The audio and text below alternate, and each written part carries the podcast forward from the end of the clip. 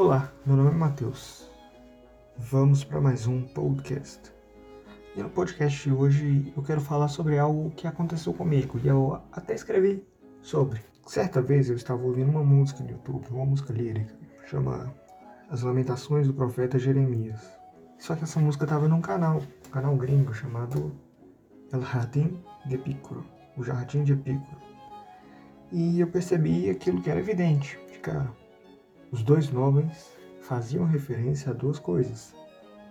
Mas eu percebi uma ironia, uma ironia que só o destino poderia proporcionar para a gente. E essa ironia é a contradição entre os dois nomes. O Jardim de Epicuro foi uma comunidade filosófica e foi fundada pelo Epicuro, como já dá o nome, né? E o epicurismo é um sistema filosófico que prega a procura dos prazeres moderados para atingir o estado de tranquilidade, de libertação do medo. Ou seja, é a busca da, vamos dizer assim, da remediação do prazer. Você usar o prazer em doses remediadas, certo? E o epicurismo busca viver com uma maior autonomia, autossuficiência e liberdade possível consigo mesmo, no pensamento e nas ações também. Para os epicuristas, tendo nossas necessidades cotidianas satisfeitas, é, sem fome, sede, frio, sem dor física nem angústia, já vivemos algum certo deleite do hoje e do imaginado amanhã. A felicidade está ao nosso alcance, a cada nascer do sol. E o Epicuro acreditava que o maior Bem era a procura dos prazeres moderados, de forma a atingir um estado de tranquilidade.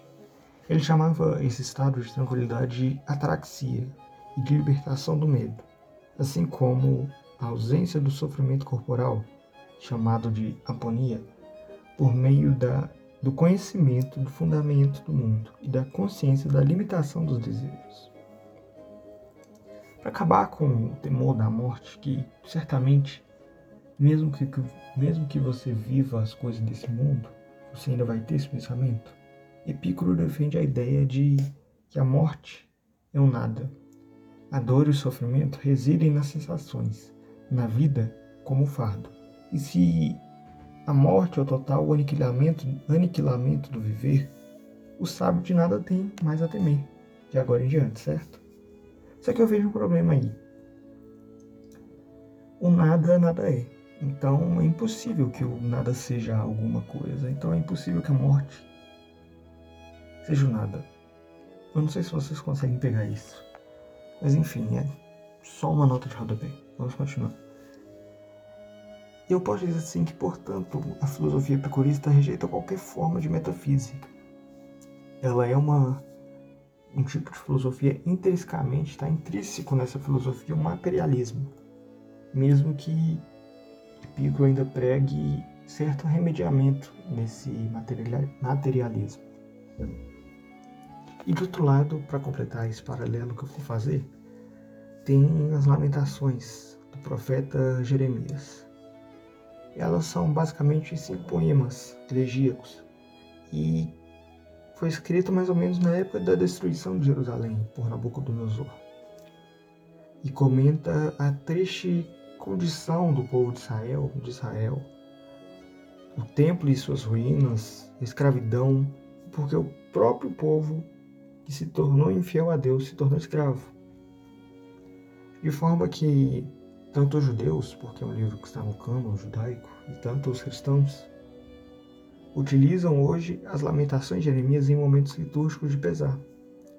É um livro de reflexão e relembra fatos de importância da história. Judeus, nos dias de jejum, sofrendo em memória da Jerusalém destruída naquela época, e os cristãos, cristãos na Semana Santa, quando reconstituem a dor de Cristo no Horto das Oliveiras e no martírio do Calvário. O livro do profeta serve não somente como um ponto de reflexão acerca dos conhecimentos passados, como é um ponto de tristeza, porém uma tristeza que ensina lições duradouras. É um livro para entender que intrínseco ao homem terreno o pecado, a falha, a incerteza e a inquietude de coração.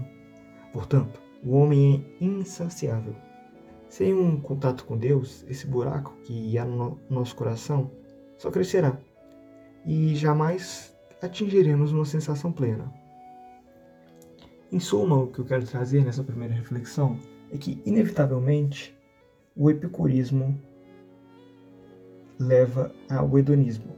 O hedonismo seria uma forma de superação do pensamento epicurista, ou melhor, de uma forma de consequência do pensamento epicurista, consequência máxima. E isso reflete muito no mundo em que vivemos. O mundo moderno é uma consequência do epicurismo não somente como o mundo moderno superou esse epicurismo, chegando ao hedonismo, e por consequência da natureza insaciável desse homem caído, vivemos, jardim, vivemos num grande jardim de Epicuro, que se mostrou falho e que escala cada vez mais níveis irracionais de prazer. Cada vez a gente está mais conectado com aquilo que é material, com prazer banal, fugaz. O homem moderno deixa de lado valores, relativizando-os, chegando ao ponto, inclusive, de dizer que sequer existe a verdade. E isso só evidencia o grande vazio que há no nosso coração. Um vazio que, para mim, é do tamanho do infinito, que somente um infinito pode ocupar. Como é bem nomeado por um certo sábio, o jardim de Epicuro é o jardim das aflições eterna aflição na sensação de incompletude junto ao mundo. E para isso eu quero trazer uma reflexão. Na verdade, é uma reflexão trazida por Eric Vogelin. Ele diz que, que há basicamente duas correntes de pensamento. E essas correntes são a corrente ortodoxa e a corrente gnóstica. A corrente ortodoxa seria representada pelo cristianismo. E aqui eu quero que você pense de uma forma não religiosa, ok? O cristianismo ele é a confluência entre as culturas helênicas e, as, e a cultura judaica. Isso por, muito porque pela conquista que Alexandre Grande fez, ou Grande, fez um pouco antes de Cristo, certo? Ele fez e levou boa parte da cultura helênica para várias partes da Terra, certo? E por isso o cristianismo é essa confluência desses dois, dessas duas culturas. E ela representa a ortodoxia. Por quê? Porque ela sabe que dá para chegar em certos níveis de conhecimento, mas há níveis de conhecimento que não são possíveis de alcançar. São níveis de conhecimento que transcendem a este mundo. E olha que eu ainda não estou falando de Deus, certo? E na corrente gnóstica, o gnosticismo que é uma religião, é uma corrente de sincretismo religioso, ou seja, mistura vários símbolos de várias religiões e principalmente combina os símbolos pagãos e cristãos. Para os gnósticos, eles são capazes de atingir a verdade e o conhecimento e aquelas verdades e conhecimentos que aparecem nos mitos como uma espécie de raça perfeita e que a gente percebe a primeira diferença entre as duas correntes enquanto a ortodoxia aceita que há verdades que não conseguiremos chegar enquanto estivermos neste mundo, o gnosticismo já diz o contrário. E essa raça perfeita e iluminada que eu citei há pouco, supostamente se faria responsável pela salvação imanente do mundo.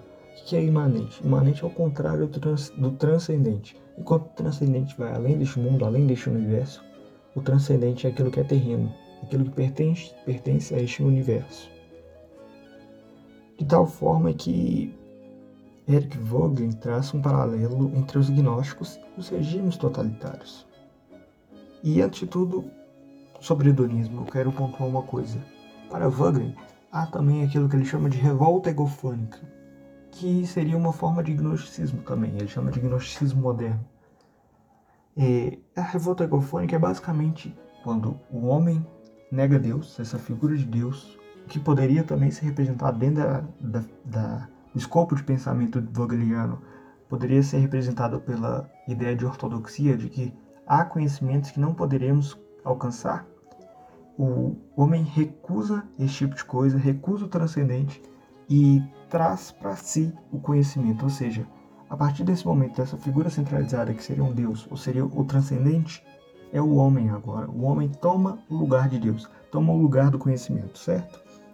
E a partir desse paralelo, ele, traça a relação entre gnosticismo, gnosticismo e regimes totalitários. Segundo Vogelin, no gnosticismo moderno estão guardados tanto elementos do gnosticismo antigo e elementos de ruptura entre os dois.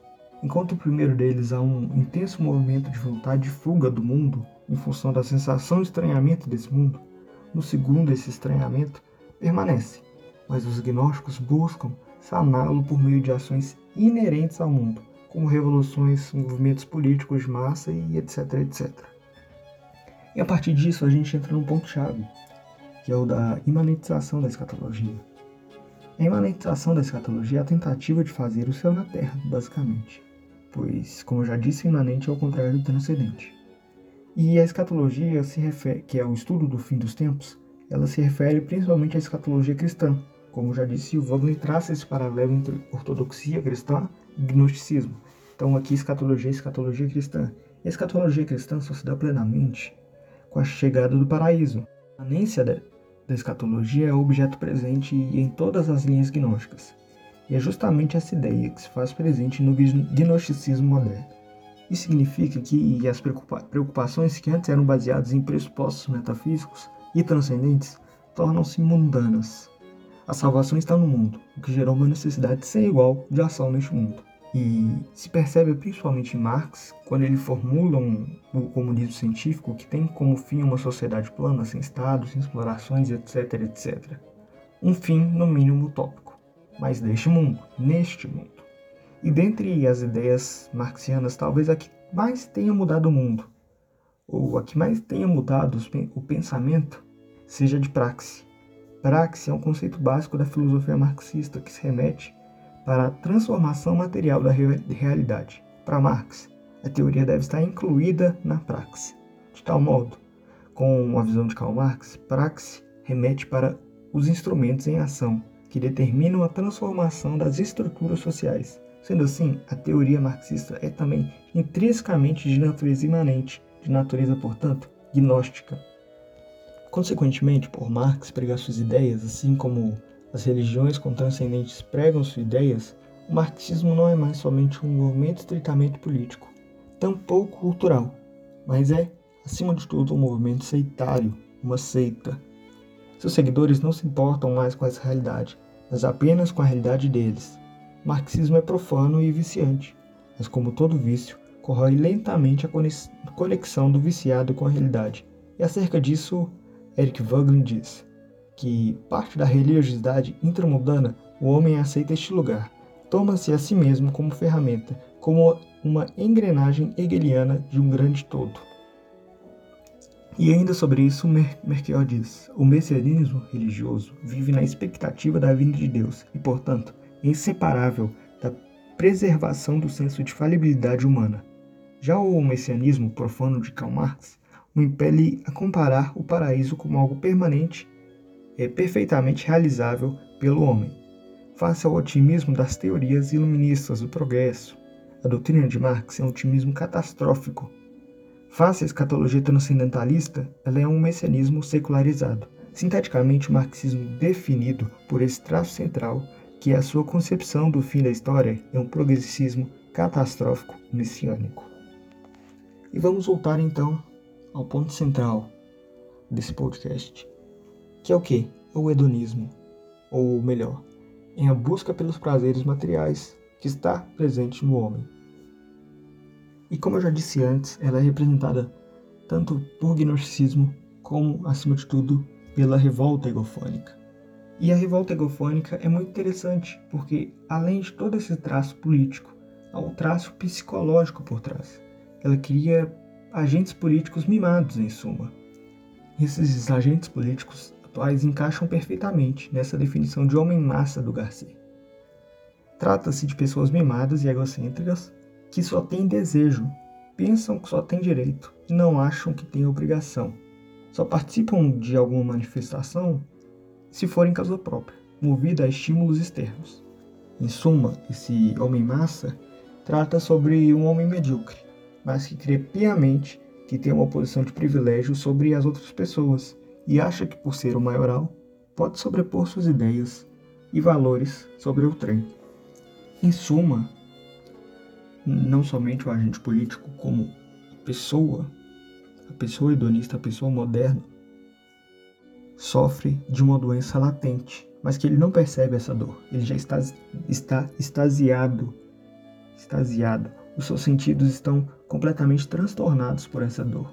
E essa dor não é somente física, como é também psicológica. O homem moderno ele é hedonista. Hedonista enquanto prazer, hedonista enquanto agente político. Ele é hedonista, ele é deste mundo. E seu pensamento é imediatista.